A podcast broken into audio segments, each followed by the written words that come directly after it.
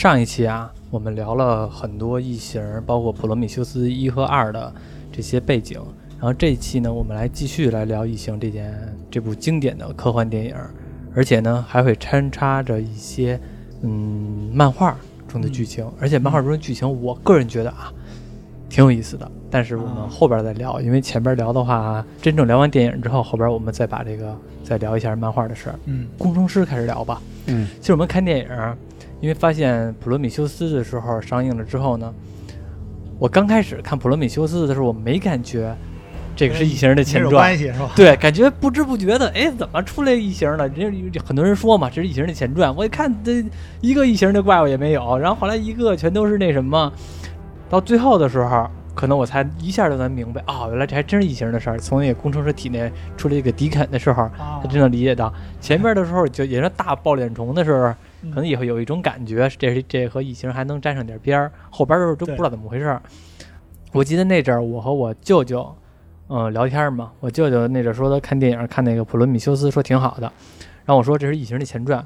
我就很诧异，说这哦，这异形前传啊，因为他看完电影他都不知道哦，这异形是前传啊，因为我他也看过异形嘛，他不知道这异形前，因为和脑海中想象的异形差异还比较大。嗯，在前期的时候，对工程师这个形象呢，其实还是我们上期说的，按照神按照自己的形象来创造出来的人。第一部异形一上映的时候。出现太空骑士这个场景的时候，是实景搭建的。对，因为那时候还没有数字技术的成熟，都是实景搭建的这些呃模型或者怎么样的。很多人呢，这个也是讨论一话题，在太空骑骑士究竟是谁？然后导致说老雷最后来做出这个疫情前传这件事情。嗯，而且这个太空骑士当出现的时候，我们会发现他们的科技和我们人类是不一样的，他们更像是生物科技。对，咱们更像是电子科技。嗯，呃，对，嗯，我觉得这几年好像这个生物科技提上了整个社会的话题了。对对对，在头几年的时候，或者说在之前十年前吧，我们不理解生物能做成什么样的。但是你们记着不记着那个，就是头两年上映那个，嗯，《环太平洋》。嗯嗯，环太平洋，你记着最后那个大怪物，环太平洋二上那大怪物最后，嗯，它是整个好几个大怪物重组到一起，然后那种基因重组到一起的时候变成一大变成更大的怪物。啊，其实这就有点生物科技了。但是在以前的时候，我们是不能想象出生物科技能做成什么东西的。对，而且这几年的时候，我发现，因为我们家离这个这个科学园比较近嘛，很多的科学园都开始研究生物工程了，所以我觉得可能这个东西。是未来的一个发展方向。现在的话，我们电子科技呢，感觉遇到了一个瓶颈，那我们就会开启新的路程。在以前的时候，之前小强也跟我聊过，说所谓的蒸汽朋克和这个赛博朋克，嗯，然后现在就是人家工程师发展是生物朋克，对。但是其实我感觉好像，从我们现在的眼光来看，工程师的科技好像某种程度上反而是不如人类的。他其实我感觉这工程师他其实他们这个艺术气息还挺浓的，他们这科技啊，包括启动飞船都是靠吹这什么，嗯，一个都是演奏家，全都是 对。而且你看他们后来那个，嗯，那个大卫开着工程师的飞船到达了工程师的母星，嗯，然后是 LV 四二六。到达这个呃，算是母星吧，就是一大堆工程师在那儿生活着。你会看他们的建筑风格，还有点那种感觉希腊罗马式的那种状态呢。嗯，感觉都不是那种，也没有个电视看，也没有个游戏机玩。不知道人家不是，但是我觉得哈，就是你从契约那里边看的时候，就是他们去的某个房间啊，或者说到那个还有那大广场，嗯，还有那些那些建筑，嗯。就感觉好像还不如咱们现在住那楼房似的呢。对对，他可能他们可能就是这么这么这么个角度看吧，他们可能就是对自然的对大自然的破坏没有那么严重，对，所以他们发展的生物科技可能就是相对来说更贴合大自然。嗯，有道理啊。嗯，你看他们那个就是那个所谓的叫虚拟影像，还叫什么来着？你说全息投影啊？对，全息投影，不清楚，没有人类的那个清楚，一个 只能看见一个人，看见一个人就是。但是根本就看不出来谁是谁，还不还不是特别清楚。你看咱现在的那个初音，在舞台上都挺清楚的了，都在那儿唱达拉崩吧了。对，其实还是有点儿那个，从这种方式来说的话，他们是没有发展这个条件的，嗯而且是到后来的时候，我觉得这个人类的发展的这条路，其实也给工程师造成了威胁。我们这个生物嗯科技和这个所谓电子科技，嗯在这的时候出现了一个碰撞。啊，究竟是你们强还是我们强？当然，最后我们能看出来，可能某种意义上还是工程师更厉害一些，因为他能创造生命。其实从这里边能看出来，黑水其实这个算是一个资源吧，算是一个工程师这边研究也好，或者是他们自然科学的也好，一个核心的东西。这个黑水究竟是什么东西？就是我忘了是电影里边提的，还是我看的别的地方提的了。嗯反正是有这一东西。嗯黑水呢，它是一个多种基因来集合的有机体的 AI，咱们可以理解为它是这个电子科学的一个人工智能。黑水其实也是这种东西，它的能力就是破坏基因和重组基因。对，然后在这个剧情里边也，普罗米修斯第一部的时候，大白喝下的那个东西，我们不管它叫黑水还是叫什么东西，它那个应该不不是后来的那个黑水，应该是反正就那种更早期的。感觉那种果冻形式的。嗯嗯喝完了之后呢，你会能看见到直接的分解了大白的基因，然后之后又重组了，它是一种不稳定的东西。对对对，所以说，大白呢拿这个东西作为一个武器，但咱不能把它呃单纯定义为武器，不能啊，因为它因为它最初的目的是创造新的新的物种。嗯我觉得那可能是到一定一定量，你可能说喝喝那个，咱们他看那大白那个喝一杯，嗯嗯，对于大白一个单体来说，那可能就是重组再构成。嗯那如果要是一定量，就是好好几十杯说都给你喝了，嗯可能就没有再构成，只有分解了。嗯，我是这么理解，因为你看那个大卫往下扔那个、嗯那个跟炸弹似的那些玩意儿，它可能量太多了。嗯然后你再看那那那那些那大白往上一看啊，快跑啊！哇啊，就那个 但其实他那老妖精来了，其实他那个他这么这么投放的话，应该是会对这个这个这个这些星球上所有的生命造成这个重毁组灭性的对，这包括基因重组，也有可能这星球自此会诞生出很多全新的物种。对，啊，那个谁那个大卫不就说吗？嗯说那个在这个这颗星球上，所有非植物性嗯的有机体吧，嗯哎是是，反正是非植物性的，我记着，嗯嗯所有的都已经被被这个就是他投放的这个黑水什么的，嗯，给侵这什么了，对，给感染了。其实按说起来，工程师知道这个东西的，否则他不会把这些黑水全都寄存到 LV 二二三上，嗯因为其实对可能也是在乎到这个东西嗯它没有那么不稳定性，然后呢也害怕，谁也不想往家里边放好几吨核弹，对吧？？对对对，而且那个咱们不是上一期不是说了吗？说可能最初这剧本里安排的是这个，呃，这个地方，这所谓他们进的这个地方，像是一个祭祀这个祭奠这个他们最早最早牺牲的这位工程师的嗯一个、一个地方。嗯对，所以他们是有可也有可能这这个所有这些黑水的这些这这些器皿吧，嗯是他们用于侵略，就像那个伊丽莎白肖理解的是，他们是用于侵略地球的武器。嗯啊嗯，我始终搞不明白这祭奠这个第一代工程师和他们长得有啥区别？感觉感觉是祭奠每个人的感觉，长得都一德行，没有那么大的差异化。感觉工程师星球上的那帮人，他们知道谁是谁吗？他们认出来是吧？他们第一批的先驱者。嗯，这家伙长得都特别一样都特白，都特圆哈。啊，而且还都没头发，发型也不一样，发型也都一样。啊所以说嘛，那个秃头的都是强者。其实到后来的时候，从那个异形契约，嗯然后你们记着出来的那个第一代异形吧，也不算第一代，就是那个叫从背里边出来那个，啊那个其实只是吸，只是通过那个工程师这个星球上面的孢子来传达给这人类的。首先不是直接喝喝入到的黑黑水，，嗯也不是通过抱脸虫，然后那个是通过这些粉末状的孢子、嗯有机生命体嗯。来传送到人的表皮，进入到人身体里边的。出来的时候你会发现更符合人类性特征，因为那是白色的嘛，而且就会明显感觉是那种肉的感觉，啊，其实很像人类。所以那阵儿那个那个大卫还尝试着和这人沟通，而且现实情况下啊也也也成功沟通了，感觉。如果要不是被另外当时的舰长吧，副舰对副舰长，有的人说吧，这个通过这个黑水，通过嗯。不同的传输媒介，嗯。会造成不同的这个行为方式，或者说不同的产出结果。嗯。也就是大卫一直在追求的，怎么能创造出完美的有机生命体。对对，你说伊丽莎白肖，很多人都说伊丽莎白肖是究竟怎么死的，在电影里边也没有一个解答。有的说的啊是这个是大卫杀了伊丽莎白肖，嗯但是呢，也有的人说是大卫给伊丽莎白肖做实验。嗯，然后呢，我你们更偏向于哪种，或者说有更种自己的认为方式？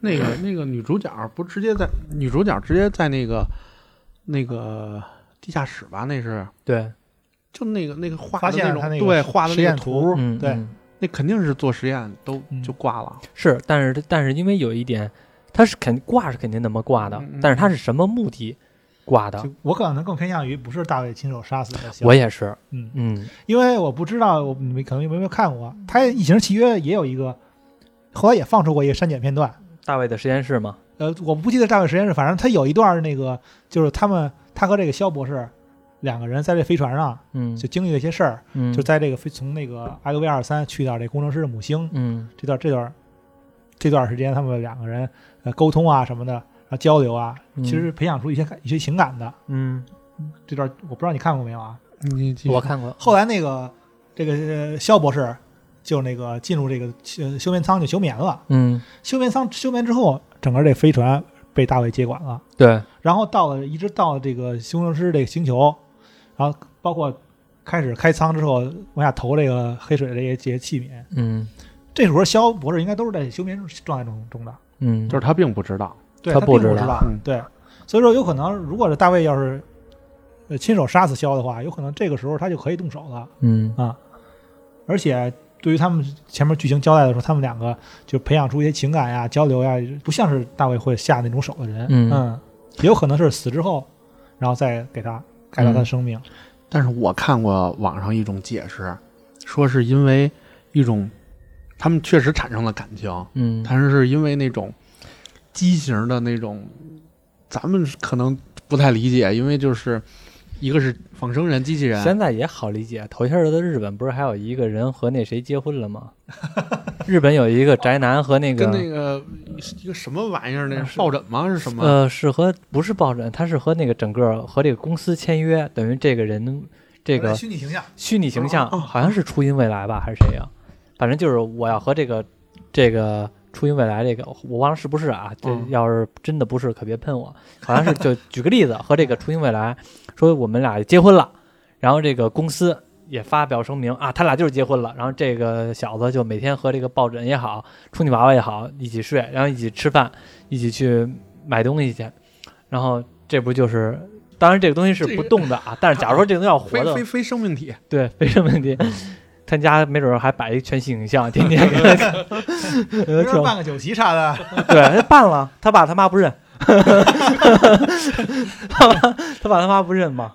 然后，但是但是真正举行婚礼了，哦哦，嗯，很厉害，很厉害。请亲朋好友，估计也没什么人去吧。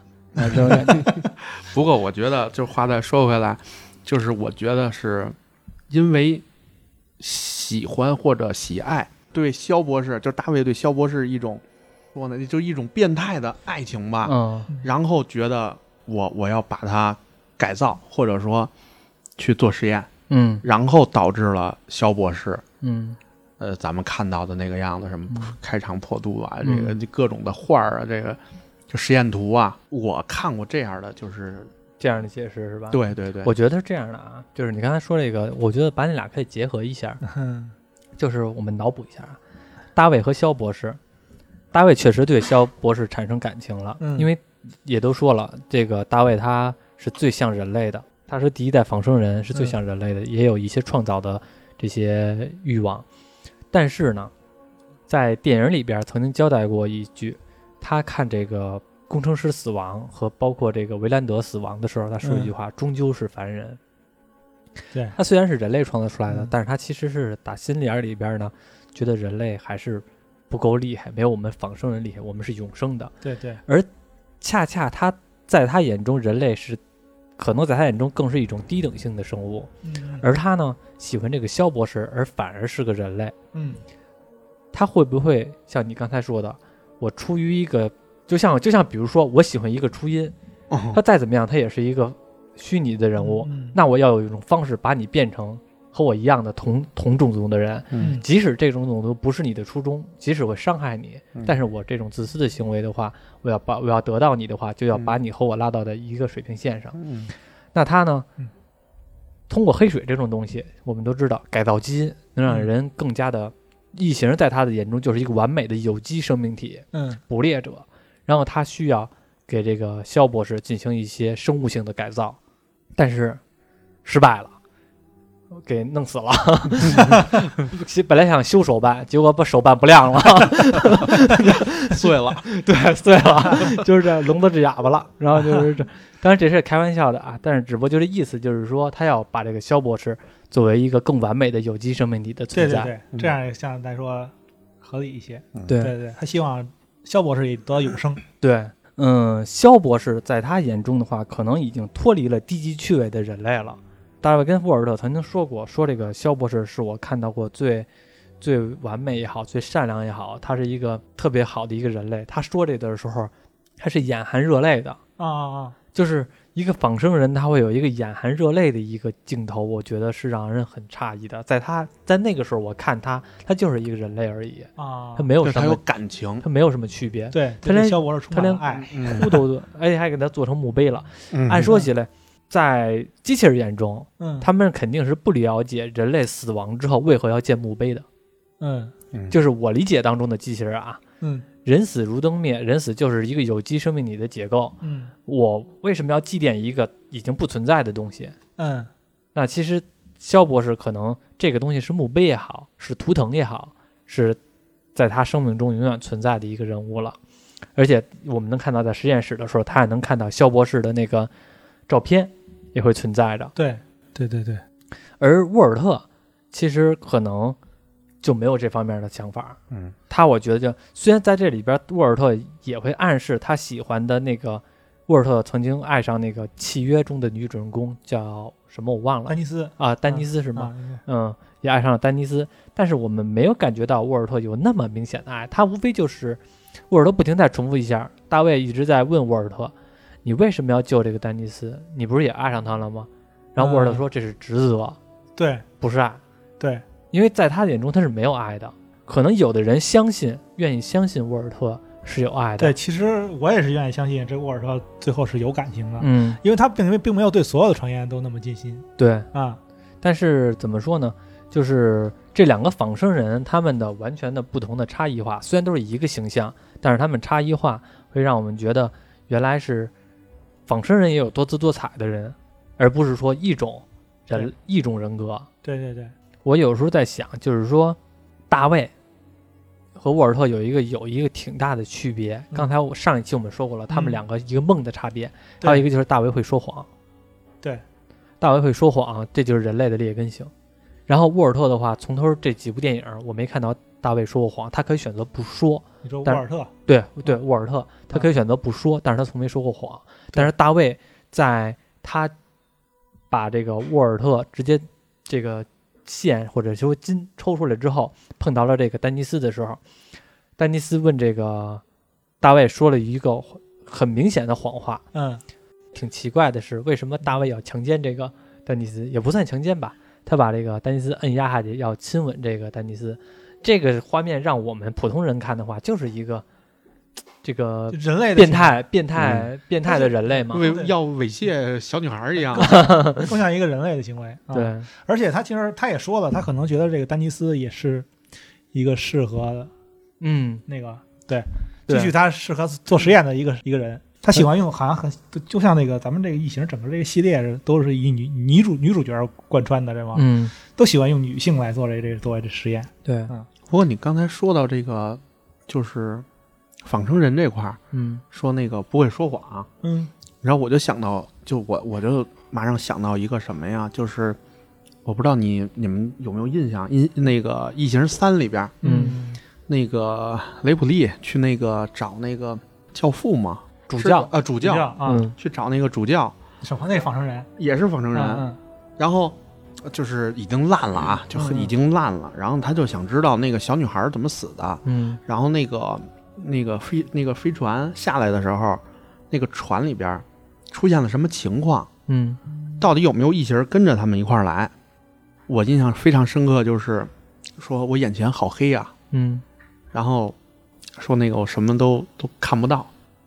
然后雷弗利就问他，就就这个这个这个飞船的情况怎么怎么着？嗯然后我记得主教就说说那个，其实公司什么都知道，嗯，他并没有说谎，但是呢，他说话非常的委婉，对，特别的委婉。他说的是，公司其实什么都知道，嗯然后你帮我把店关了吧。我觉得他对于他的而言就是，就你我服从上级命令还是下级命令？不是就是我我能我不能直白的告诉你，但是嗯。我已经说的委婉的都告诉你了，嗯。嗯而且 而且我我的感觉就是，公司其实已经把一些命令嗯。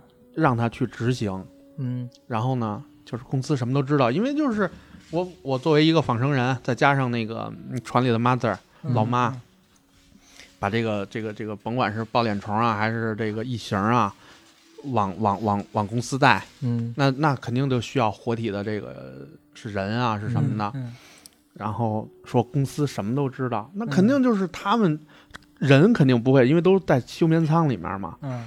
肯定是是是他们在把这个数据往回传输，嗯，什么什么情况，怎么怎么样。对对，所以说，我觉得其实这个主教就是相对于大卫，肯定就是按时间线来走，大卫在前面，主教在后边。对但主教呢，稍微就是好一些，什么，我很委婉的告诉你了，然后你让我把电拔了吧，嗯你就让我结束吧。嗯，我我我我也想骗你了，对我也不想骗你，就是这意思。嗯那个你记着，对，就是你记着刚开始普罗米修斯第一部的时候，嗯大卫呢曾经去了那个维兰德的那个梦境，因为他是通过和维兰德这个老头子，是嗯通过梦境来沟通的。啊，你说的那好像删减片段中有这么一个段儿，他有有他他进到他梦境里边正片里没有，应该是吧？正片里头是在中间有一段儿，我第一次看的时候，我都不知道他他在干嘛。说实话，嗯。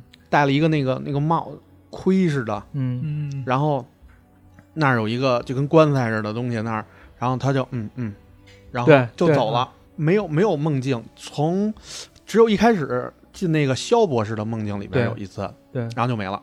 我说那个也不是删减片，他也没有演那个进入到梦境当中，但是能看到能看出来，他是进入到那个维兰德的梦境中。维兰德睡觉呢嘛，他得争、嗯争那个节约自己的时间，但是他通过梦的方式来给这个这个这个这个大卫来下命令。嗯，到出来的时候，这大卫他闺女，那个女的，那个大卫是维兰德的闺女。哦，女，维兰德的闺女，啊 维兰德的闺女来质问这个大卫的时候，大卫其实选择性不说。嗯。他并没有欺骗，而是选择性不说，嗯。因为在他的心目中，维兰德是更高的、更高的层，嗯。但是他的闺女没有资格来问他的这件事儿，他也他也没有必要回答，嗯，他是他是不说，而非是说谎。他那个时候，大卫那个时候可能还是更像，更是服从命令为主，对，他没有这个太多的还没觉醒自主的想想法。嗯。他我觉得他应该是在这个他看亲眼看到这个工程师那个生气，嗯。然后大开杀戒之后，嗯。才然后最后到到最后结尾，嗯，跟那个肖博士最后呃来到去另外一个星，去到工程师的母星，嗯。然后他才慢慢的他有意识的想，嗯、他认为其实说这个要说不管是工程师还是人类嘛，那刚才都说嘛，都是普普通的生命，对都会经历死亡，对。对，但是他不一样，他是永生的，其实我嗯觉得吧，这个仿生人也没想明白，他其实也不是永生的，为什么呢？你没电了，都是能源的来构成，你没电了仿，生人应该是不需要这个，那那他能源是从哪里来呢？不是你你就是我这么咱们这么说，从这几部片子里头，嗯。你反正我没感觉到，就是说他需要吃点东西，喝点东西，嗯。对对对，然后来补充能源，嗯没有这种设定。对。对，然后我觉得就是，可能你不管对于什么植物、生物、动物，嗯。就只要带生命体的这些，嗯。对于这些来说，包括咱们自己，就是时间嗯。是最大的敌人。嗯。嗯但是呢，对仿生人他们来说，嗯或者机器人来说，就没有这种概念，因为我就是永生，嗯。所以我觉得他他他可能就是刚才续上刚才那个，就是我在我的面前我是仿生人，在我的面前，我的造物主被我造物主的造物主给抡死了，嗯。我呢又不需要受到那个其他的我的造物主的指令了，嗯，别人也控制不了我，嗯。那我是不是就可以觉醒了？就完全的自由了，对，成为一个新的生命体。对。对，不是生命体。大卫其实呃，在这个《机器人契约》里，可以可以已经看出来，他也是把自己把自己站到一个造造物主的角度上，对。他认为自己也是神了，对。嗯神明了啊。而且而且咱们《异形契约》结尾的时候，他他进到那个舱，进到这个这这这殖殖民星球，这个全部放在卵的这个舱里头，就是进入到这个整个有，因为这个因为这个胚胎有那个，因为这个飞船都是那个殖民星球嘛，所以有全部都是人类的胚胎嘛嗯啊，嗯有不是人有类胚胎，有胚胎人类的，有有有休眠舱，嗯嗯，对那挂着的是休眠舱，进两千个人，两两千个人类在休眠舱里边睡觉呢。啊，对，啊还还有他那个拉出来那个，哎，然后那出来他那个那那个是胚胎那画面我感觉像特别像杀戮土蛋，放放眼放眼虫那卵是吧？啊，对对对两个后来他进去的时候，不是正好也是播的这个背背景音乐吗？众神进入英灵殿，对对就预示着他也成为一个，他要把自己洗为自己为是神明。对，而且我不知道你们有注没注意，他有一个细节，就是一开始的开头的时候，开头时候他不是讲这个维兰德和这大卫交流吗？嗯。就是这个交流，是不是弹的也是这首曲子？对他不是命令大卫说选一首曲子，嗯。然后选一个理查理查德瓦格纳的，嗯。然后这个他就选了诸神进入阴灵殿。嗯。啊，这首曲子是是这个理查德瓦格纳的一个歌剧嘛，嗯。就是第一章的一个呃背景音乐，嗯。然后他就选弹弹，但是他这时候只是用钢琴在弹。其实那时候听这个弹他弹的时候，没有什么灵魂，就是对。只是一个钢琴，对。不是那个那个特别宏大交响乐那种听特别特别那什么的，他就一直只是在用钢琴弹的特别单薄。嗯。然后到结尾的时候呢，这个就突然就变成交响乐了。嗯。对，所以说就等于现在预示着他自己的一个进化、一个变化、嗯。一个心态的变化、一个一个成长。嗯。啊。他已经成为人类，在他的眼中就是一个资源，就是一个卵。然后呢，他要孵化的异形，在异形眼中，他就是一个众神进入阴灵殿的一个对，一个新的神那个神明。嗯。啊，而且我就不知道你开头啊，就开头特别有意思，就是他那个那白色的房间里边嗯，有好多那个家具什么的，嗯。也挺为也没几家，那 挺大一房子，里边就一钢琴和和一他那个那个茶几儿。那个谁那个维兰德他坐的那个椅子，嗯。这王那叫什么？王座椅？后来我看那我我查那他那个座椅，嗯。呃设计师是那这个布加迪，嗯，就咱们知道这跑车这布加迪。啊啊布加迪布加迪威龙那个是布加迪对跑车那布加迪的厂家的那个创始人，啊。创始人他的父亲，啊。他父亲是一个著名的一个设家具设计师，哦。他设计的这个那把座椅，那把座椅现就是前三千现在这是实际上是是存在的啊，嗯。这个是一个特别老的一古董级的一个收藏，嗯。在那个房间出现了是吧？而那个那个座椅吧，那个时候这个布加迪设计的这个家具啊，都是以这种就是各种生物的这个其东西拼凑的，有植物啊，有动物的毛皮啊，乱七八糟好多种哦生物的，然后混合成了这一个艺术品质的佳作。哦，现在看虽然不环保啊，嗯特别不环保，突然间来一句政治正确的话，但是那个就是它放到那里边儿吧，其实也是在就是在嗯。像一个、就是在暗示，嗯。就将来就是大卫到了这个工程师的母星之后，他也是用各种各样的生命体嗯。去创造这个新新的生物种，嗯。对，包括你看他在实验室里边有这个他这个黑水嗯。和这个蚊子融合，对。对，和各种对各种各种各种形象的标本，对。而且还有什么他解剖的那个工程师的这个星星球这个白巨人的身身身体，嗯。也有他解解剖过的人类的什么身体，然后各种结合过的生物的这个身身体标本都有都有。嗯。啊。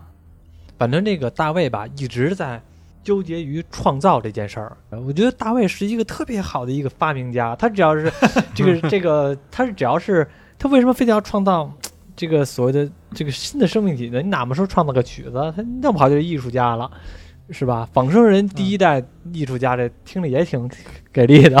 对就而且你把这些生命体全都杀了，弄一些无智慧的这些杀戮机器异形，你也享受不到崇拜的快感。你你不能说它无智慧，其实异形相对来说，你想它它其实它的智商是其实很高的，嗯它作为就是去捕猎来的话，它的智商很高的。嗯对，因为它也它面对的人类都是高智商的动物嗯啊。而且这个大卫特别有意思，就是大卫他那名字，大家看那个房间里还有雕像，嗯就是这个呃米开朗基罗这个大卫的雕像，是吧？其实上这个米开朗基罗这大卫的雕像是这个意大利文艺复兴时期嘛代表作，嗯。他其实也是在用这个文艺复兴，其实也是相当于人类文化的一种全进入一个全新的时代嗯。啊，所以他把这个取这个仿生人起名为大卫啊，然后用这个大卫的这个雕塑来命名他的话，嗯也是就是相当相当于说这个大卫将来也会给这个人类嗯。会给某些生命的某些文明嗯带进一个全新的一个时代，嗯一个一个带进的一个变革。嗯。嗯啊，这样啊，反正我觉得你说的这个，那个肯定是导演的有一些暗喻吧。当然，嗯我们现在猜的都是你说过度解大、过度解读也好，你说阅读理解也好，但是我觉得老老雷最擅长就是留白嘛。嗯其实留白的这些白，就是让我们这些我们所谓的这些这些兴趣爱好者来讨论的这些点。对不然的话呢，一部电影从头看到尾的话，一条故事线也没有什么讨论点，就没劲了。对对，包括你想到将将将来第三部上完了之后，我觉得它也应该也会有点留白。哎，第三部电影是什么时候有有消息吗？好像目前还没拍呢。哦，还没拍呢。啊，他这个拍的进度有点慢。对 对，其实普罗其实普罗米修斯拍的很快，普罗米啊修斯拍的很快，从立项到拍成很快。是吗？嗯，我记得好像就是就一年半还是两年啊，就从立项到拍完了就。可能他最最初的创作也不知道他他可能是最初的创作的时候，然后不断的改进他剧本，也是因为他可能刚开始吧，瓶瓶框框没有那么多，嗯但是呢，自己给自己挖坑也好，自己给自己放矿也好，放的越来越多了。啊啊，对，后来导致现在呢拍的还比进度比较慢。对对，下一步就是叫《异形觉醒》，异形觉醒，对，嗯所以这个这个还得等。嗯，这个你知道啊，也会会受这个，就前段时间咱们这这个谁，迪士尼把这个二二十世纪福克斯收购，啊有可能受这个影响。嗯嗯，有钱了，拖慢这个进，他有可能会会先先把漫威的东西会提前嗯啊，因为你毕竟毕竟收回之后最大的受益者是漫威嗯，啊，这些可能都就会慢慢的往后拖。其实异形这个作品吧，嗯嗯，很多的其他的周边文娱作品也会拿它作为一个彩蛋也好，乱七八糟也好，会把它给揉进去。像比如说头几年那阵儿，也不是头几年吧，我这样上初中不是初中，别初中，上高中那阵儿就出来了铁血战士，然后呢，好像到高中那阵儿又出了异形大战铁血战士，嗯把铁血战士和异形揉到一起了。然后通过黑马漫画很多东西吧，异形和黑马，异形和这个铁血战士经常出现一些对打，嗯一些很多的时候都会经常出现。对对对，咱就说回来，咱按照异形来接着往后说，就是黑马漫画有一段挺有意思的，也就是上期我刚才说那个坑，啊最后那个在普罗米修斯一第一部当中，最后那个大章鱼似的爆脸虫、嗯爆了这个工程师，最后出来了这个异形迪肯。嗯迪肯后来哪儿去了？因为他们那个星是 LV 二二三，对在一百年之后，又有一个探险队来到了这个 LV 二二三。啊，作死 作死去了。作死对，他们本来是去别的星球，但是呢，可能路过这个星球，哎，发现哎，这个星球中间适合人类生存啊，啊。还还这么多生命是吧？对啊，其实很有意思啊。嗯，我们当时看普罗米修斯的时候，LV 二二三是没有生命体的，对。因为那个，而且 LV 二三说说句题外话，是取自于冰岛，因为他当时取景取对取景是冰岛，然后那个这帮这个作死队吧，作死队，然后到达 L 二三，哇，万无复苏的感觉，又有植物，又有动物，又有那个就是跟亚马逊丛林似的那种感觉。嗯不到一百年的时间，嗯从一个本来贫瘠、没有任何有机生命体的地方，嗯变成了这么万无复苏的一个环境，哦都是因为一个原因——黑水泄漏。嗯，对，就因为工程师这个母这个飞船被撞下来之后掉下来了嘛，对，啊，都是因为黑水泄漏导致这个星球在一百年期间出现了很多动物、植物。嗯然后他们去的时候发现，有的动物就是那种 肯定没有我们地球上的动物嗯那么那些毛茸茸的可爱的脸，嗯，都是那种 不管什么都长异形的脑袋，满嘴尖牙那种感觉。这帮人也攻击性攻击性强，对攻击性强，这帮人心也挺大的。这个动物跟后边待着呢，他们就敢跟前边聊天儿，然后这个也也挺也挺神叨的嗯。然后结果呢，这些作死队同样也有一个生化人，然后呢也有很多人类嗯到达了这个星球之后，发现了这个黑水，其中这个有一个这个科学家、生物学家说：“哇，这个东西太神奇了，就是一种有机的 AI，可以和任何的基因有不同的重组方式。这个东西我要带回去研究研究。”但是这个生物学家是有一个问题的，嗯，他是有癌症的，啊，就是到那个时候他也是他的时间是不多的。他为什么要跟随着这个探险队来到了很多这个星界？他就在寻求治愈自己的这个这个药也好，或者说延续生。命现在他想延续生命，啊，结果呢，发现了这个东西，生物学家就开始脑补出来了啊，这个基因重组重建，这个比干细胞还牛逼。我有可能就是说通过这个方式能让我痊愈。然后呢，这个旁边那一仿生人说：“哥们儿，那你那咱俩试试吧。”直接拿这个黑水就给人仿生人试了。因为仿生人觉得就是说咱俩都是兄弟，这仿生人还挺，其实按说起来还挺挺好的，说咱们都是好兄弟，那我就帮你试试。试完了不要紧，整个皮肤开始脱落，进化了。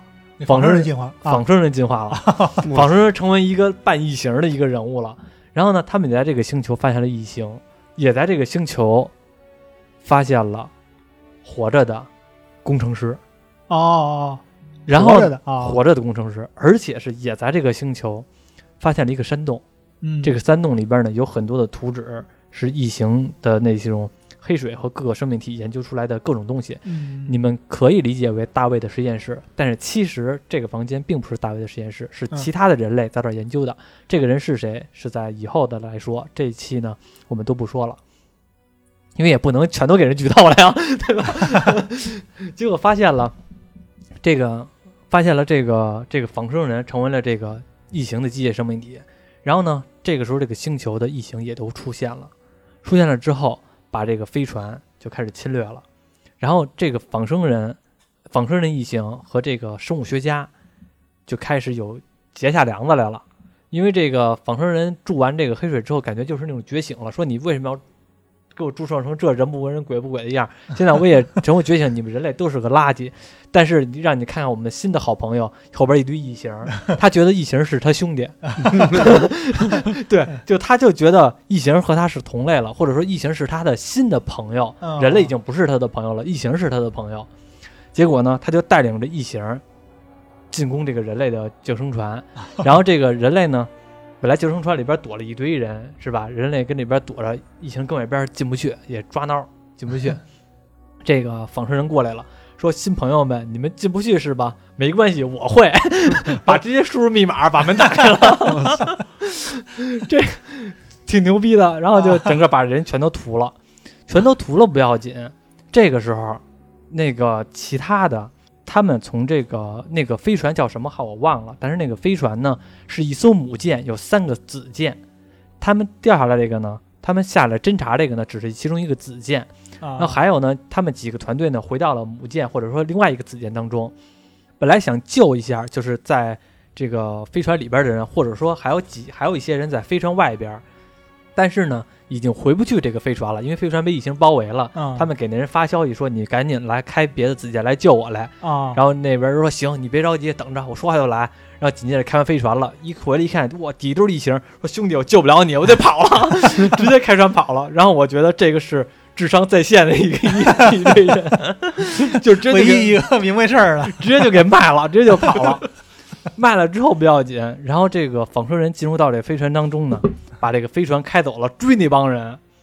追那帮人的时候，然后结果那个子舰当中不止有人类，那生物学家也在，啊，还有一个生命体一直在暗中伏击着，是谁呢？嗯铁血战士，铁血战士。啊，妈铁血呀！战士一直在旁边隐形的状态观察。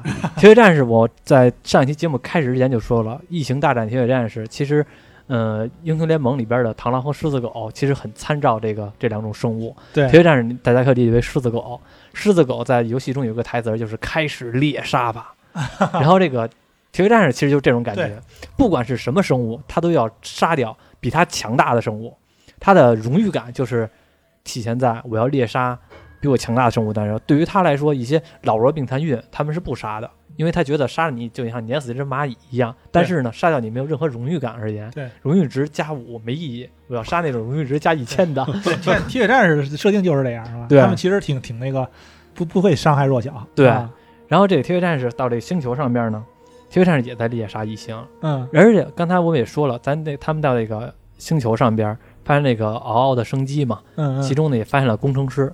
工程师在这个星球当中也在不停的猎杀异形，哦工程师在这星球上边拿着他那工程师的枪一直在猎杀异形，其中有两个人还是被异形包围了。哎呀，这个怎么办？要死了！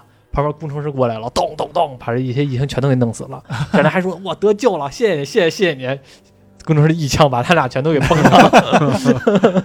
在工程师眼中，他们是没有用。这个这个事儿先按下不表，后续再说。嗯这个星球发生的事儿，先后续再说。咱再说回来这个飞船上发生的事儿。铁血战士发现这个人类，然后我们刚才说的这个仿生人异形进入到这个飞船当中，把底下那个子飞船的所有人全都屠了之后，嗯但是他没有找到这个生物学家，因为生物学家已经坐那个飞船跑了嘛。嗯那咱不要紧，我也生物，我也本来就是这个这个飞船上的生化人，然后开着飞船追呀呢，带着异形，然后开着飞船追那帮人，那帮人的司机呢，就是镇长也觉得我操，这怎么还追着呢？这架不住你这不不按套路出牌啊！一般我跑就跑了，这怎么还开船追我来呀？然后说到底怎么回事？你要为什么要追我来？然后那个生化人已经说，我就是要杀这个艾尔顿，也就是这生物学家，我要杀他。啊然后这个这帮人那说那就把它卖了吧，然后就就对接了，这俩飞了这俩飞船就对接了嗯，生化人一行就进来了，就进入到这飞船当中了嗯。然后呢，就开始肆虐的杀这些人类。其中这个飞船的舰长，你可以理解为舰长，但是其实他就是一个小的一个部队的领头人。他找到了一把这个工程师的枪，啊这是他携身的武器。这个人呢，其实是在整个这个《火与史》这漫画当中的一个嗯挺重要的一个主角。他拿着这把枪对抗这些异形。铁血战士也发现了，我操，发现了异形这种生物了，哇，这个荣誉感加增值了。然后就开始和这异形打猎杀这个异形。然后这个生物人异形呢，发也发现了这铁血战士了，哇，他们两个也打。然后其中那个生物学家 啊他发现这个追到这头了，这也没法弄了，这赶紧的吧，这个不然的话也自个儿也死了，直接给自己注入黑水，直接注入黑水，导致他也变异了，成为一个更加残酷的，就跟那个毁灭日似的那种感觉。当然没有毁灭日那么厉害了啊，但是跟绿巨人大 骚高闷壮那种大壮似的。哦，那这漫画就有点更像那种 那种漫漫画的感觉了，对，更不行。然后等于是铁血战士嗯和这个异形生命体打。然后？呢，生物学家呢也和这个异形生命体打，然后也和他们几个打，然后异形呢，这种异形这种生物也和他们打，然后人类呢拿人类呢在中中也是在中间周旋，形成一种五军之战的感觉。这五个人谁都打谁，但是好几个铁血战士死了，然后也也有一堆异形死了，然后其中呢有一个铁血战士，这个生物人这个异形把这个其中一个铁血战士给打败了，然后铁血战士也挺逗的。我们看过《铁血异形大战铁血战士》都知道，铁血战士当你这人把我打败了之后，或者我敬佩你的之后，会干一件事儿，嗯就是把你的脑门上刻一个纹路，就是有点像图他们的图腾似的，啊有点像写轮眼的那俩蝌蚪似的，有点像啊，往这异形那个生命体脑袋上刻了一这个东西，等于我承认你了。这个、这个异形生命体到最后呢，也给洗白了，也成为一个站在人类这一边了。哦其中呢，有一个铁血战士呢，也跟着这个拿枪的这个铁血战士算是一一起了。当然，那个生物学家最后就死亡了。反正在中间打的可热闹了，跟热瓢似的，那家伙也打的 特别牛逼。反正具体怎么打我就不说了。反正到最后的时候，他们又回到了这个 L V 二三这个星球。嗯然后这个时候呢，他们要进行最后一场战斗，和谁打？嗯，工程师，是人类人类和人类和工程师打。啊这个一其中有一个铁血战士和这个拿枪拿那个工程师枪这个铁血战和这个人类是站在一条战线上，因为这个铁血战士要干的、要杀的就是这工程师，这个荣誉感更强。因为工程师的话，我们从普罗米修斯里边看到的话，他是有攻击力的，他也是有嗯强大的那个战斗力的，但是我没有体现出他究竟哪儿强大，对吧？你把一个生化人脑袋撅下来，好像好像就是力那个力量值，对，好像奥尼尔干这事儿也行，对吧？就是也没感觉说有多多猛，但是在这里边体现出来了。铁血战士竟然打不过工程师，哦，铁血战士打不过工程师，因为工程师穿的那身装甲是外骨骼装甲，嗯嗯。然后铁血战士的那个肩甲上的炮都打不过，我操。然后到最后的时候，是谁来救了这个铁血战士呢？最后就是这个人类拿着这个工程师枪这个人，啊把把这工程师一枪打打倒了。然后呢，嗯。铁血战士因为临死的时候会自爆，啊。然后呢把这自爆装置给开启了。然后呢，这人类呢把这个铁血战士给救走了，把这工程师给炸死了。这个时候，他们胜利了这工程师，人类和这个铁血战士啊还有另外一个女性，这个女性就是当时被这个呃留下这个星球的，因为当时我不是说嘛，他们开一个子舰开始跑了，啊底下还有一些人呢没救。其实这女的是其中的一个没救的人类，啊那个拿枪那个人虽然跑了，后来他又回来了，又和他们回的，等于是在这里边活下了三个人，包括铁血战士啊，三个人。这三个人其实到这里边呢，刚才我也说了，这个迪肯在哪里？他们三个人呢，在这个星球上面已经没有飞船了。嗯工程师的飞船已经没有了，他们自己的舰队呢已经炸了，因为和铁 和工程师一起炸了，他们只能在这个星球上边暂时性的活下来。啊暂时性的活下来的话，那他们就要发信号嗯嗯给这个宇宙中发信号。嗯但是他们发现从哪儿能发信号了？有一座山上是可以发出信号的，嗯而且那座山上有一个微弱的信号。这个信号是来自哪里？来自维兰德。啊死亡的维兰德，他们发现了当时那个普罗米修斯一当中工程师的那个飞船啊就在这个星球上边，而且在有一个微弱的信号，他们想通过这个山来发送这个信号，但是他们发现那个信号是来自这个山里，他们突然间意识到了异形这种生命体成长会特别迅速，嗯而且是在里边，其中有一个剧情是他们发现了一个异形的女王，在那个进入到一个飞船当中没多久就长得特别大了，已经出不去这个舰队了。他们发现整个他们进的这个山洞，其实嗯是一座可移动的山。他在里边暗示的啊这个山洞啊就是普罗米修斯一当初出来的那个迪肯嗯形成的山。哦，他最后他变那么大了对，最后变得是异常大。然后这山里边呢有各种的土壤或者怎么样的，而这个普罗米修斯那个工程师的飞船里边那母舰，嗯嗯整个被他给包围了，成他自己的内部了。然后他们走着走着，找到了一另外一艘舰队，一艘船，开着这个船走，结果发现他们撞了一个东西，发现他们撞的东西不是别的，嗯。是血管儿。他们已经啊用飞船能撞到这个迪肯的血管当中了。所以说，嗯。而且其中有一个镜头是挺有意义的，也嗯。挺有含义的，就是这个生物人，嗯。生物人的这个异形，最后和这个山融为一体了。融为一体的那个形象，恰恰是普罗米修斯一当中，嗯，他们进入到那个那壁画那个壁画，啊啊啊然后这个画面呢，就是让我觉得啊，我们先说这个漫画，它肯定不是老雷完全借鉴走的，或者说他们也这个是疫情官方不承认的，他们也好。也，不能不说不承认吧，也不能说不承认，就是说这种再演绎的方式。嗯但是我们把这个剧情来创下，来整个的来创建起来嗯，就会发现一个特别有意思的庞大的世界观。嗯。迪肯是真的存在的，而黑水也是真的存在的。对。而迪肯是什么？嗯。为什么说像你在上一期曾经说过，嗯。大白工程师这个星球会信奉迪肯？对。有可能整个他们这个大白生活的生存方式的环境，就是一个个最初代的迪肯，对。这样这样的话，解释他们把迪肯奉为一个造物主，主。就是更合理了。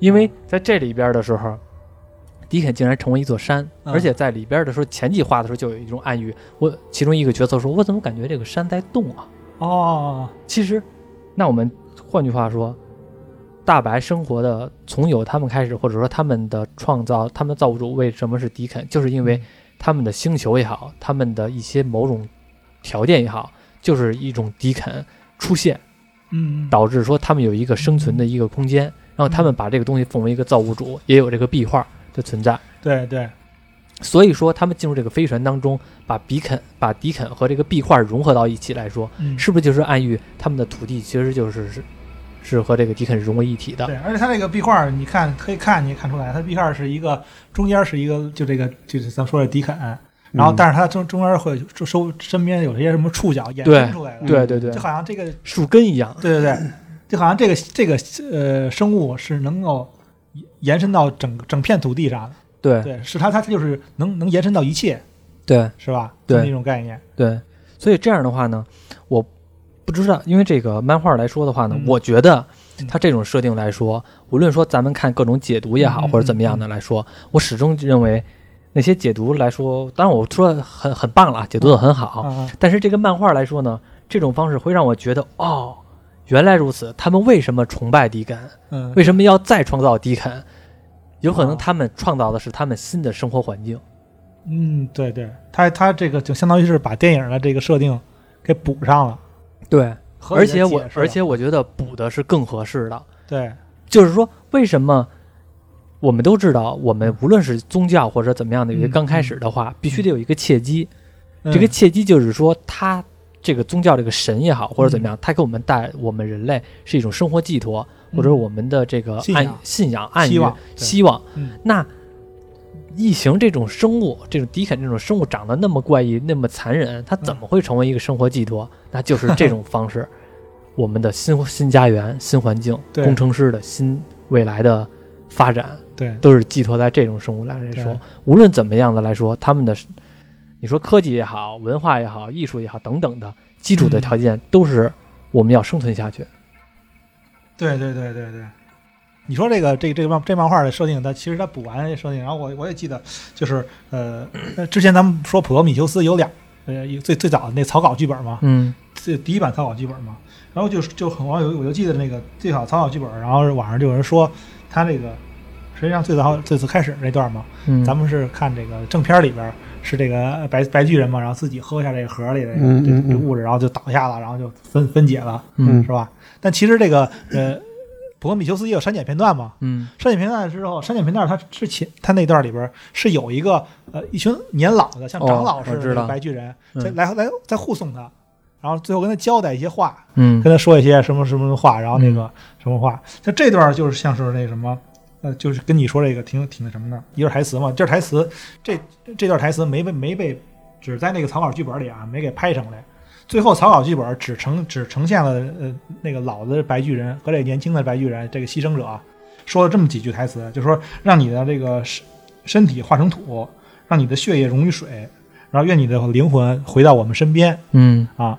但是这个这些话就是在这本来是没没拍成这草稿剧本里边，之前还有这这老年老的白巨人说说拿这盒就给他，就说这是我们煮的血肉，然后这个我们要用它来创造新的伊甸园。嗯，对啊，啊，我因为我们已经没有这个，我们已经失去了这个家乡了、家园了，嗯，但我们要要用它来生这个创造新的伊伊甸园。嗯你是那个我们的天选之人，嗯然后就让他来，就是我们会以会用你的肉身、你的形象来创造新的伊甸园啊，啊。其实，在之前我看到有的解读，他是说这个大白是因为生殖的问题，来对，所以说无法繁衍后代，无法还就是当然那是其他人解读啊，说无法繁衍后代来，所以说要创造这些这些异形也好或者怎么样的，他们是嗯针对于生殖的问题。但是其实呢，好像听我说完那个漫画里边剧情，好像、嗯这么一看呢，好像是因为他们的生活环境遇到了威胁，然后呢，通过这种方式来创造新的生活环境。嗯，因为他们也是在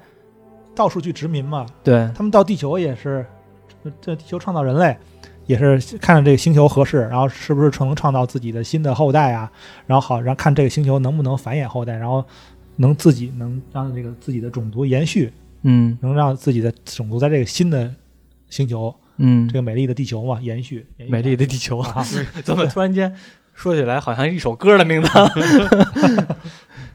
不过，嗯，我觉得就是说，我当然我不知道这段是是不是就是说受到这个官方承认的，因为嗯它也确实是官方的这个出品的这个漫画，嗯。但是我就是感觉这块儿呢解释好像更加的让我觉得这个世界观哇，原来是这样，一下就感觉更加有意思一点。就。给你衔接上，给补对。啊。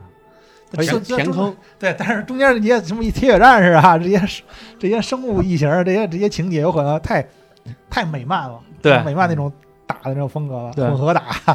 而且我不知道你看过没，美漫是特特别敢想啊，什么呃那个也前段时间有一动画片啊，不知道你有没有印象啊？嗯蝙蝠侠大战忍者神龟 不知道啊，这个也是有漫画的。啊，然后包括你说铁血战士，嗯然后这个蝙蝠侠与超人大战铁血战士，都都有漫画的，都是那个官方出品啊，DC DC 出的，哦，官方出品是吧？就是挺那什么的，挺挺不是挺感化。你知道你说这个 跟他妈现编的似不的。是你要你要你要是没有官方出品这几个字，我就想起什么，你知道吗？葫芦娃大战变形金刚，呃葫芦娃也有哈，也有葫芦娃大战变形金刚。对对对对，没错，我就想起这不是咱咱说好像有一个要出一动画片，不是这个哪吒与那个哪吒跟变形金金刚刚，孩之宝授权吧，我记得。中中美合合拍的啊，嗨，我觉得这种那种文艺作品嘛，瞎编就无所谓，就跟那什么似的，就跟我们在节目之前开始之前，上节目开始之前，刚开始说那个似的，人家那个最初那编剧丹啊欧班农都说了，我们我这个异形就是瞎编的，我就是参照了那个木星木星木星异种 木星种子来走的，对对对，这个还瞎编就完了，而且是怎么编的深是吧嗯就行了，我觉得你说咱说后来说这个这个哪吒与变形金刚这个，我觉得完全是现在后受这个咱这漫威火了之后影响。啊哎啊你你说只要你编的合理，你就谁跟谁打都都行。奥奥特曼，去年那个奥特曼跟漫威，远古跟漫威不也合作吗？啊，对啊，但是那奥特曼进没进这个，就是是不是跟那个咱们钢铁侠、美国队长一块儿一块儿一个一个一块儿打，那个并没有啊就是这个下回啊让他，我跟你说，这就是谁牛逼就娶谁。嗯咱们如果《熊出没》《喜羊羊》要是牛逼了，他们也过来找。下回哎，给我们弄一个那个光头强，光光头强大战变形金刚，大战霸天虎，破坏你赖以生存的家园，让我们那个光头强来弄你们这霸天虎了。光头强上赛博坦砍树去了，对对对，有可能也有可能光头强砍树砍太多了。啊，你这破坏环境啊，对啊，就是光头强牛逼，然后那个喜羊羊、沸羊羊、美羊羊这些集体的干他们家的。砍到羊村去了。接着接着 对，咱中国的也就是这些美这些漫画公司吧，还是不够齐心。你说现在小孩儿，你不说和这些美漫结合，你自己结合，嗯光头强、熊出没和和喜羊羊结合，就是没有这世界观多好。对，不像那那那个像美漫、像美漫、漫威这样的脑洞这么大，敢敢跟你想，敢跟你往往你融，对啊，只要合理就就那个就编吧，是吧？对就打去呗，谁跟谁打，只要合理就行嘛，对，能给你编出理由来就行。嗯，哎，期待有一天能看见吧这些的漫画。我现在还真的越说还越还挺想看的，看看光头强和喜羊羊对磕。哎呀，希望有一天能看见。嗯，哎操，聊了异形，聊这么多。你像异形大战铁血战士，不最开始就这么关公大战群雄吗？嗯 对对对，没错没错，而且咱说句实话，就这个，我其实个人来说啊，特别喜欢铁血战士，是吗？嗯嗯因为异形呢，虽然也是很诡异或者很那样，但是你说男人男孩吧，对很多的高科技啊、机械呀、或者说异形，你始终感觉他是一个猎杀者，就是阴暗中一种动物性就像。是一怪物，他形象是很吸引人、就像是一个怪物，对不像，是很吸引啊人。但是感觉铁血战士呢，更符合一种男人的这个金属质感的浪漫，更像个人，就像人的形象，对强壮，然后那个能打，有人的性格。对啊对对对对，啊主要他武器特别的棒。对，而且是铁血战士，后来那个呃，铁血战士的故事其实也挺丰满的。什么我们看过很多电影了，铁血战士的电影，嗯，很多的人物，什么独狼是吧？还有什么花蟹 乱翻拍了吗？这两年，有有翻拍的，啊最早不是那个阿诺那个嗯，嗯，那个，哎你知道吗？就是最开始的时候，好像是第一部还是第几部，我忘了是哪部铁血战士了。那个那个彩蛋其实是我最开始真的是真的是我开始发现的嗯，在我没看，在我没发现那个之前的时候，我没在网上没看过任何人说过那个彩蛋。啊啊，就是其中铁血战士那个好像是第一部还是第二部，最后的时候他们那个有一个女主人公上那个飞船上，然后碰到铁血战士那个长老过来了，然后呢，铁血战士其中的把这后边的飞船包括枪啊，还有很多头骨全都露出来的时候，有人类的头骨，有类似于半鲨鱼似的头骨，哦其中就有异形的头骨。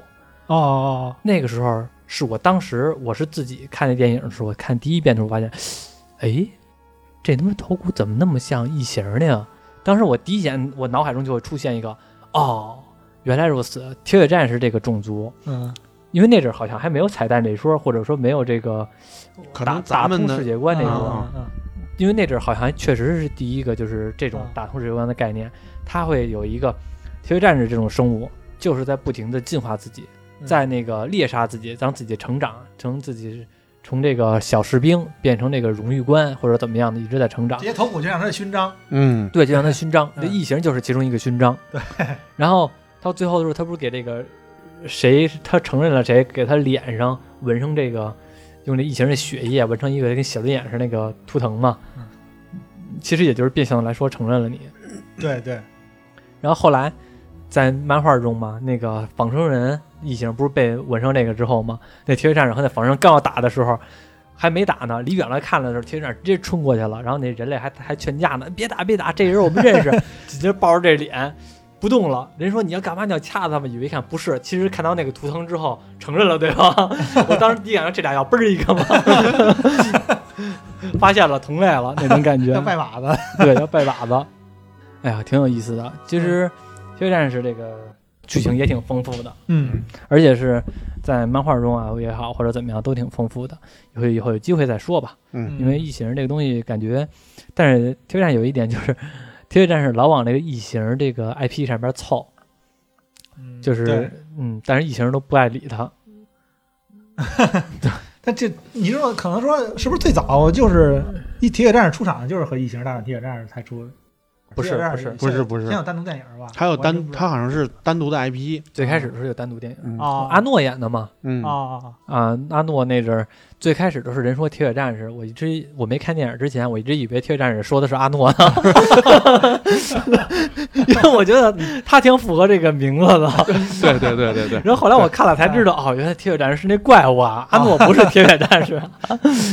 啊！对你这一说，我好像我也有这个，我也有过这个想法，对都一样，我也 我也是，嗯，起了这么一个接地气儿的名字。对，太贴血了。嗯，现在铁血战士也是经常是这些漫展啊，对，异形和铁血战士对对对经常是这些漫展手办出现的这个 常客。铁血战士的头啊，异形头那种。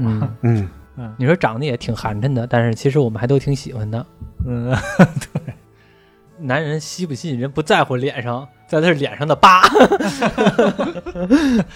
军功章似的。嗯那个，反正是说了好多啊。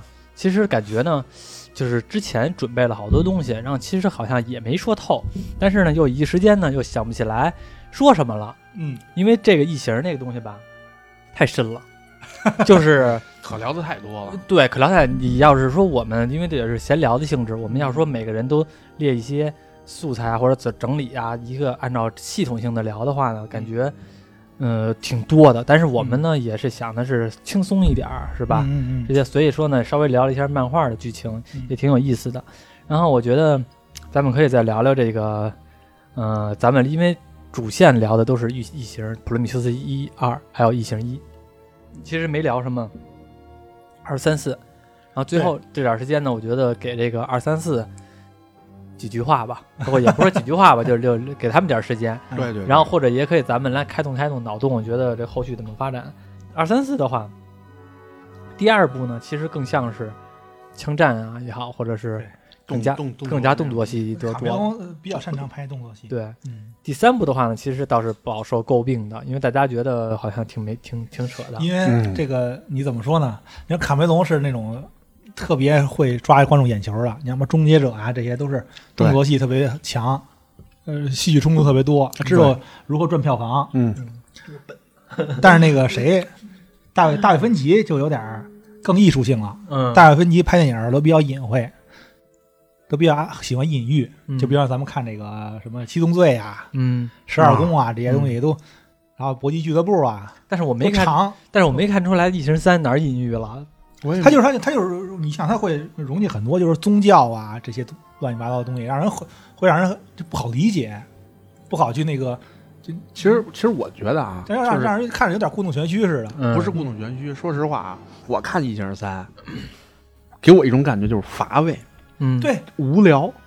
对，你看大卫芬奇的电影，你要是，嗯、你得你得你就得耐得住性子。但是 大 大卫芬奇电影都是哎呦倍儿长，慢慢看，慢慢看，最后有人哎，哟，原来这么回事儿，但是俩仨小时过去了，不是不是看明白了，不是不是不是，你没明白我的意思，嗯。就是我觉得我看这个《异形三》的时候，就是耐着性子，哎呀拖沓、没劲、无聊，嗯。然后，但是你说《七宗罪》，嗯，哎，我我就我也看过，嗯，但是我觉得起码就比《异形三》要要好，啊，我就觉得嗯可能也没准是什么《七宗罪》那个属于就破案的嘛，这种这种这种片子可能动脑，毕竟比较比较比较那什么，《异形三》。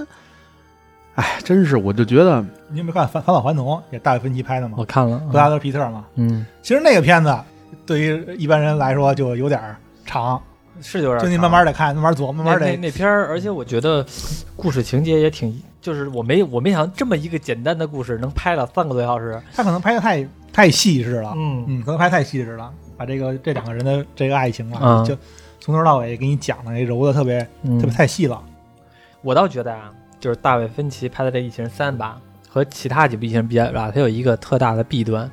异形一我们都知道，把这个基本的世界观定下来，嗯，然后这个太空宇宙、太空骑士，或者说太空猎杀者这个世界观走了。然后呢，饱受诟病的就是异形的镜头太少了，场面太阴暗了，然后呢看不见异形的东西。嗯第二部詹姆斯卡梅隆通过自己的演绎，然后也特别擅长制作这个类型的，直接把这个所谓的缺失点直接补上了。嗯嗯，我们能看到大量的异形的镜头，打异形啊、战争场面啊、斗争场面啊，会让我们感觉很刺激，嗯这是一个提升点。嗯第三点呢，却没有明显的提升，就是我们不知道和异形一二比较起来，它究竟取胜在哪里。你说隐喻吧，它没有异形一好；你说打斗吧，它没异形二好。然后呢，你说人性吧，它直接跑一破监狱去。你说，就是说你也没这它世界观吧，也没有那种太空宇宙所谓的神秘的感觉。跑一个破监，狱你就说这个东西是太空监狱，你就说不是太空监狱，是我们村隔壁的监狱，它也行。对，这就是一个封闭的大厂子，里边、里边还没有还没有那种社会性，没有监狱的这些犯人究竟体现在什么地步？这些警察、狱警在体现在什么地步？都没有这种角色冲突。他其实他有点那个什么，《异形三》嘛，他有点这个想往这个老雷最早最早的这个方向靠，嗯因为他他这个监狱全是男性，嗯突然进来一个女性，嗯然后这个所有的男性都会不自然的就会有情绪上就会就会有一个冲动，啊。这就跟咱们跟咱们上一期说的那个异形，它最最开始就是表表象这个异形作为一个男性的一个什么嗯。袭击女性这么一个形象的出现的，嗯。它其实有点有点往那个最开始那个形象靠嗯。啊，而且加入了一些跟宗教有关的东西，嗯。就是像像像最开始异形一嘛，就就有一些这些方面的东西，嗯。但是他又开始又不是那个又没有找抓到呢又并不是这个雷德利·斯科特参与过参与制作，嗯所以人就他就没有那么靠近，嗯然后就没有动作戏，就让人觉得什么了。嗯等于他他把他他想他想去像第一部，想像最开始的故事，嗯但是只抓到了最开始的故事的那些让人看着乏味的东西嗯啊。模仿他在。对，对但是就没有没有吸收那个第二部那些好的内容。对啊到第四部的时候吧，第四部的时候怎么说呢？我觉得，其实说句实话，我觉得比三部强在哪里呢？他第四部的时候把异形这种生物的族群效应给演出来了。嗯在第一部、第二部的时候，其实感觉并没有太明显的这个族群效应，但是第四部的时候其实最明显的，而且包括说这个，他换句话说，他的故事更加的新本，它本身自身的故事要比之前的更加的新颖的一点。嗯嗯爆脸虫通过人类生出了异形，异形进化成自己的这个母星，这个大异形、嗯、女王。结果呢，生出一个逆子，不孝子，把自个儿给扇死了。然后呢，还和这个人类产生了一种芥蒂。然后这个嗯把异形那个那个，而且长得也像人类的形象，对这个东西感觉把这个这种生物的神秘性呢，又给补充了很多。对对对对，对，因为我们在以前的时候嗯看这东西，一直就觉得异形是坏的，我们人类是好的，异形是一种妖怪，杀杀我们的猎杀者。嗯但是在这里边，哎，异形原来是它其实也是有社会阶级的，它它也是和我们人类之间是有一种情感纽带的。嗯，这种情感纽带有可能是血缘，有可能是有可能是心智，嗯，它并不是说完全的。当然了，它可能也是完全的要杀戮，但是呢，它好像在杀戮的某一点环节中，它也是有一些人性的。当这个人性出现的时候，和我们本来的人性这个矛盾体就会就会感觉看起来更有意思一点儿。因为最后这个 Ripley 最后把这个太空飞船弄了一个小洞嘛，最后异形吸成碎肉了的时候，其实能看出来那个白异形在痛苦的叫着妈妈妈妈这种嗯感觉。嗯其实那时候看我们人物，我们观众看着是有一种感觉，我不知道你们是不是啊？有一种厌恶，有一种排他性那种是吗？对就是你认为他，你认为这个这个白的这个玩意儿，就咱们不认同他，他根本就跟跟我不是一种东西。对，他他嗯通他叫人类这个妈妈这个这个单词，会让我觉得有一种像你说的排他性，或者嗯给我一种厌恶的感觉。这可能就是我们人类的自我傲慢的一个本性。对对对嗯，，因为我看的时候感觉那串是让我挺不适的。如果他要是说动物的惨烈的叫声，我倒觉得好像是正常的。但是他因为他叫了妈妈这个，但是会让我觉得呃啊，而且还是那种形象，再加上成碎肉那种 那种嗯场景，会让我觉得明显的有一种不适感。所以说，《对异形四》的时候会让我感觉，好像把这个东西吧更摆在桌面上了。以前我们人类是不谈这些事儿的，或者说我们电影中是不谈这些事儿的。这些是我们这些阴暗面儿，这些这个嗯桌子底下的这些事儿。但现在摆在桌子上面，让你实打实的看见，嗯，你是什么感觉？我操，嗯我就会感觉，你怎么把这东西演出来了？这东西，这东西演出来让我造成不适啊！对，但是嗯说这个老雷最早创作这异形初衷，咱他拍完这两部前传之后，咱也可以看出来，最早创作异形的初衷也是其实在讽刺人的一些什么，嗯，因为人自诩为神，他嗯能他能创造这个仿生人，他就认为自己就是可以创造一切，可以成为神。嗯。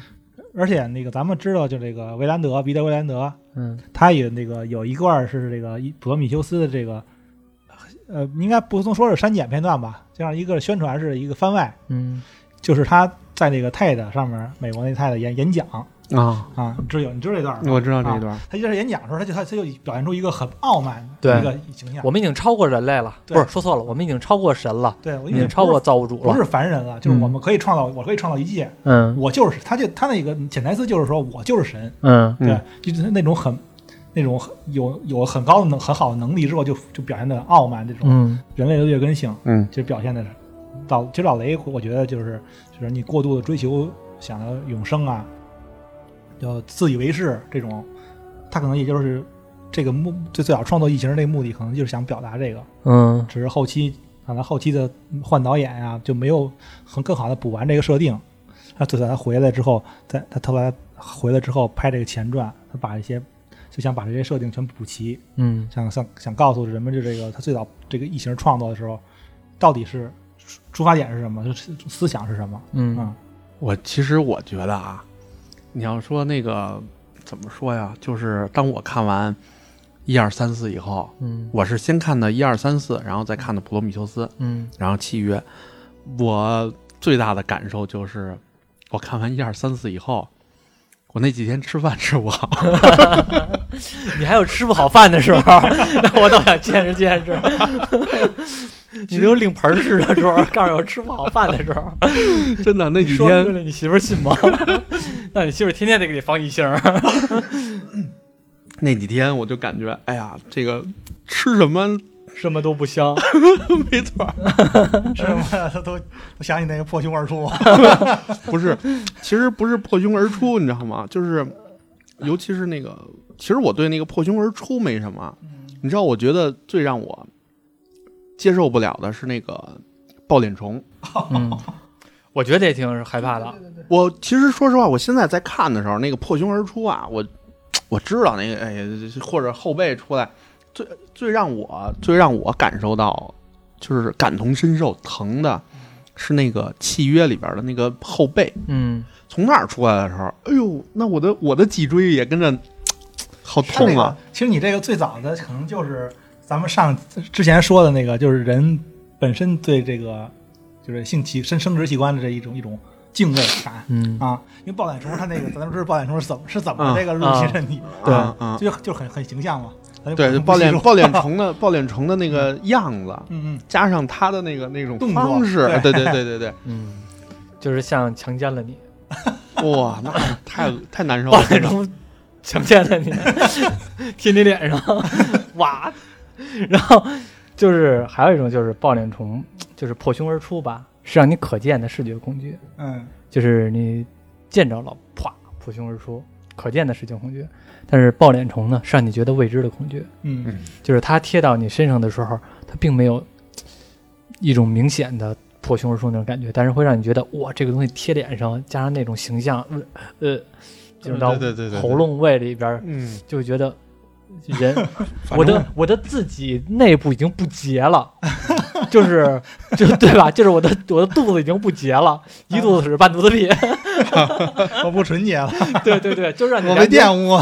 真的真的就是你看抱脸虫进入天脸上，是不是有一种就是说自己被玷污那种感觉？对，就是破胸羞辱羞辱感羞辱感、耻辱感，对，就是破胸而出呢，反正是那种，反正给我感觉疼、繁衍或者怎么样那种嗯疼的感觉，但是那种羞辱感反而是让我觉得更不适。对对对对，就像一种一种一种侵犯。对嗯对，而且我觉得一二三四，其实我觉得不说第一部啊，第二部跟第四部，我觉得我我我也是小时候看的时候，就是第二部好像是先看的，嗯因为那个时候就是我们家这附近这儿有一个厂子，嗯。每周二、每周五嗯。就有那个，就是这个厂子会有自己电视台，嗯。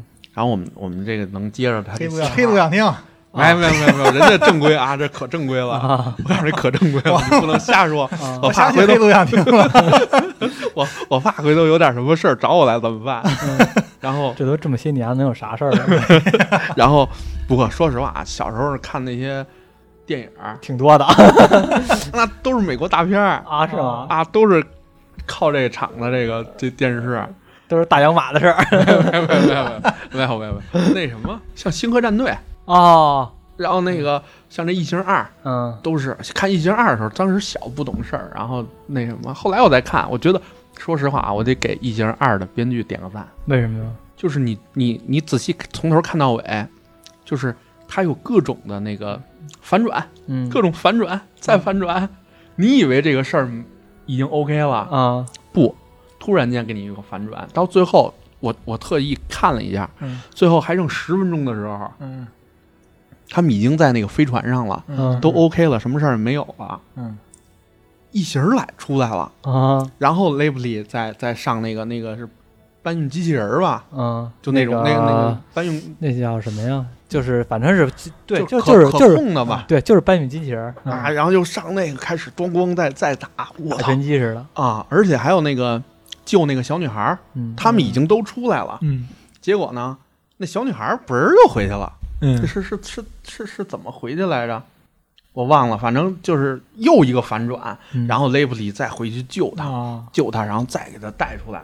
我操，我觉得好好厉害，各种反转，各种事儿，啊，就是感觉这踏实的逃跑中间老遇上各种各样的事儿，还得啊又好不容易逃出虎穴了，又得深入虎穴，啊然后那个而且还实打实的当面和这个异形这个女王来进行一场对决。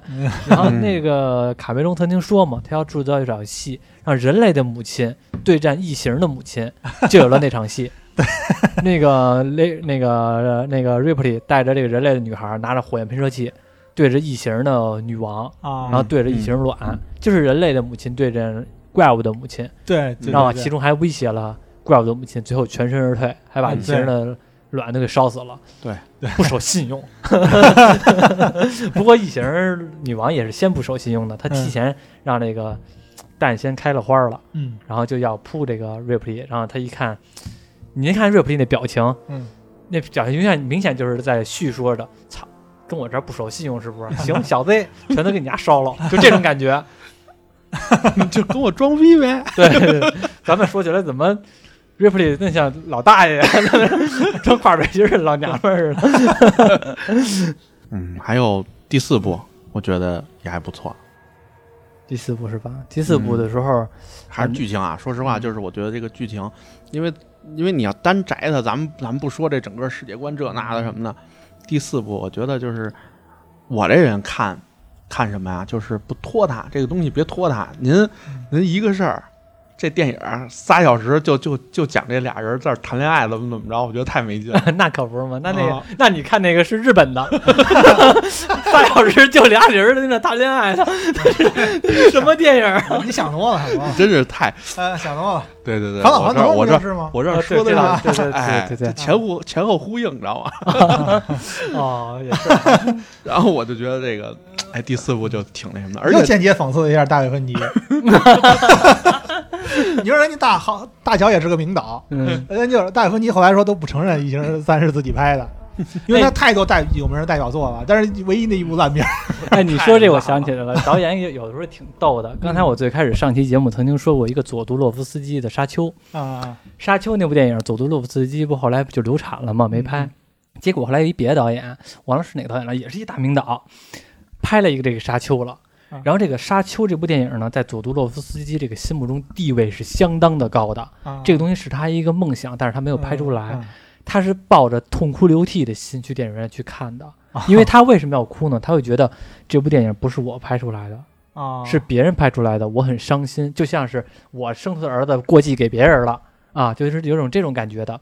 看到一半儿，更更像是孩子流产了，我觉得。对对对对，反正 这意思吧。看到一半儿啊，不哭了，放声大笑。神马玩意儿？对，神马玩意儿，这垃圾片乐得特别开心，太垃。因为那采访那个纪录片儿，那个他是边笑边说的嘛，看到一半儿我就乐出来了，太他妈垃圾了，就是就就通过那主持人说嘛，啊太垃圾了。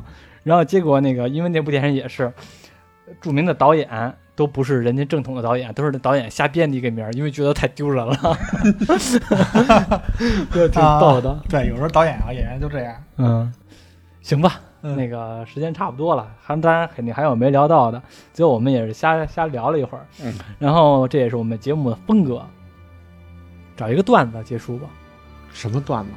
假如说太空中我们其实到太空中遇到这个异形的话，会怎么处理这个异形？是否像这个维兰德公司一样？假如说我们有很强的这个话语权，啊是否像维兰德公司收集这个异形这个物种，还是说就地毁灭它？